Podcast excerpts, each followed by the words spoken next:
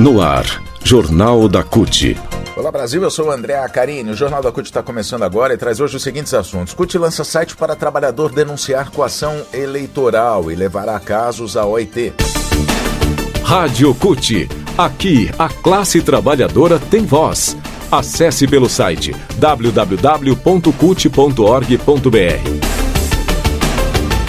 Para ajudar os trabalhadores e trabalhadoras a denunciar os patrões antidemocráticos que têm coagido seus empregados a votar no presidente Jair Bolsonaro com ameaças de demissão, caso o ex-presidente Lula seja eleito, a CUT lançou uma página em seu portal onde todos podem denunciar o assédio eleitoral, crime previsto em lei. Depois da definição do segundo turno entre os dois candidatos, aumentaram as denúncias nas redes sociais de patrões tentando forçar trabalhadores a votar no atual presidente. Por isso, a CUT, em seu papel fundamental de prestar assistência aos trabalhadores, disponibilizou no portal cut.org.br uma página, um link voltado para essas denúncias. O trabalhador que tiver receio de represálias, inclusive, pode fazer a denúncia de forma anônima. Essa possibilidade de se resguardar permite que mais casos venham à tona e então se possa acionar autoridades para medidas legais. A CUT e as demais centrais sindicais vão inclusive encaminhar os casos que já têm sido denunciados ao Ministério Público do Trabalho e também levar essas denúncias à Organização Internacional do Trabalho, a OIT, apontando o assédio eleitoral como prática antissindical das empresas. Rony Barbosa, secretário de comunicação da CUT, ele reforça que todas essas práticas criminosas de patrões devem ser combatidas, devem ser denunciadas e devem ser punidas para que os trabalhadores possam ter garantia de sua plena liberdade de voto, de exercer a democracia, escolhendo o candidato de acordo com os seus princípios. E reforça ainda que o Portal CUT é um instrumento do trabalhador e colocou à disposição essa página para que o trabalhador possa denunciar com tranquilidade, rapidez e também com discrição, ou seja, seja, a gente reforça, as denúncias podem ser feitas de forma anônima. Bom, ao acessar a página da CUT, tanto no computador como no celular, lá no topo, tem o banner Coação Eleitoral é Crime. Esse é o espaço onde todo trabalhador ou trabalhadora que presenciar ou sofrer qualquer tipo de ofensiva, obrigando-os a votar no candidato escolhido pelo patrão, pode fazer sua denúncia. Lá no banner, então, Coação Eleitoral é Crime. Não é obrigatório fornecer dados como nome, telefone. Há inclusive um campo para que o trabalhador marque a opção de denúncia anônima. Esse sim é um campo obrigatório, né? para que se mantenha no anonimato.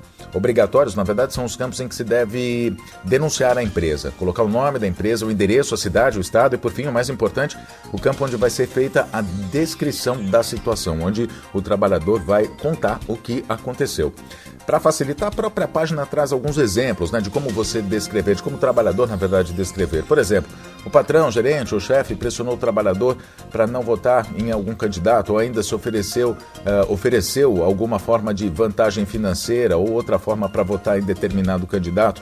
Um exemplo típico assim, vou pagar 200 reais, como aconteceu no, no Pará, aquele uh, empresário de uma, de uma dono de uma firma de cerâmica, né, dizendo que no dia seguinte da eleição, se Bolsonaro fosse eleito, ele ia dar 200 reais a cada trabalhador. Então, o patrão disse que vai dar dinheiro se o candidato Bolsonaro for eleito.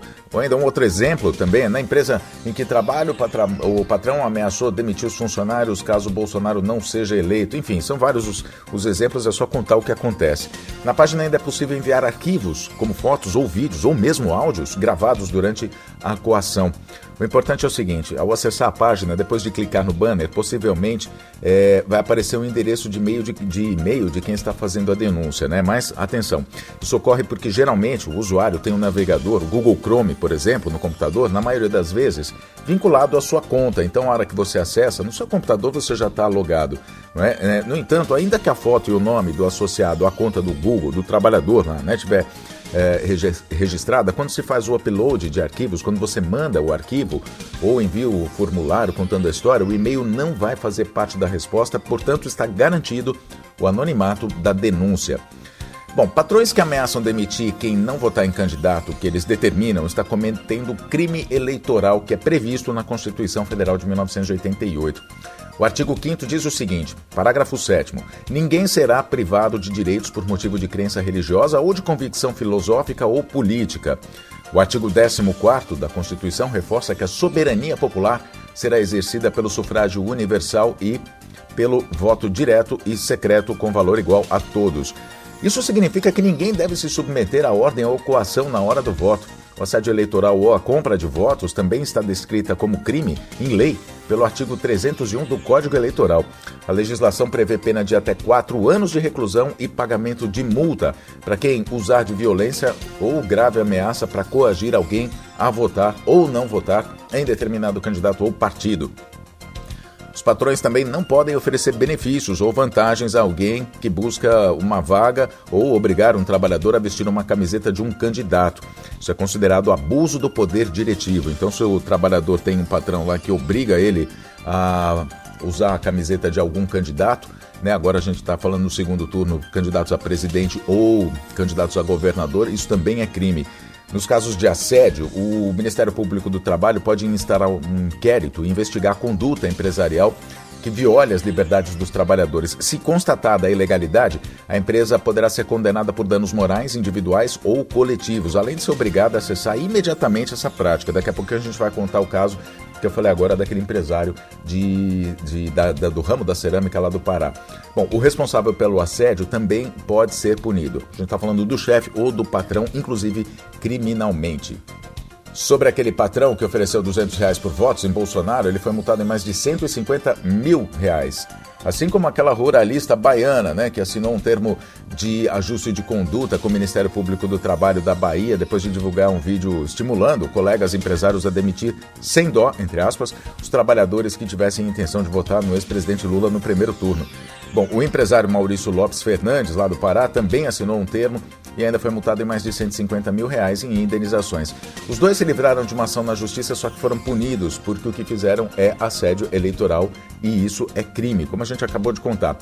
Então, se você está sendo assediado pelo patrão a votar no candidato dele, tem que denunciar no portal da CUT, conforme a gente já explicou, acessando o portal pelo celular ou pelo computador, cut.org.br, clicando lá no banner lá em cima coação eleitoral é crime, aí você vai ser redirecionado para a página onde vai fazer o, a sua denúncia. O Maurício Lopes Fernandes, esse mais recente patrão a sofrer punições, é dono de uma empresa de tijolo, tijolos e telhas no Pará e foi filmado coagindo trabalhadores a votar em Jair Bolsonaro no segundo turno das eleições. No vídeo, ele diz que daria 200 reais a cada trabalhador que contasse uh, que votou no presidente Bolsonaro caso ele se reeleja. Para completar o assédio moral, ele disse que caso o ex-presidente Lula seja eleito, como indicam as pesquisas, a empresa poderia ser fechada. Bom, ainda, além disso, ele vai ter que pagar dois mil reais a cada um dos trabalhadores da empresa, independentemente de terem vínculo formal ou, ou não, né? Serem formais ou não, ter carteira assinada ou não. Vai ter, inclusive, de assinar as carteiras de trabalho daqueles que não têm registro e fornecer equipamentos de proteção individual adequados. Ainda foi condenado a divulgar um vídeo se retratando a sociedade e ainda a não constranger mais ou ameaçar mais os funcionários a votarem quaisquer candidatos, nem incentivar empresários de outros setores a fazer isso. Jornal da CUT fica por aqui. Muito obrigado pela sua companhia. Nós nos falamos na próxima edição. Até lá!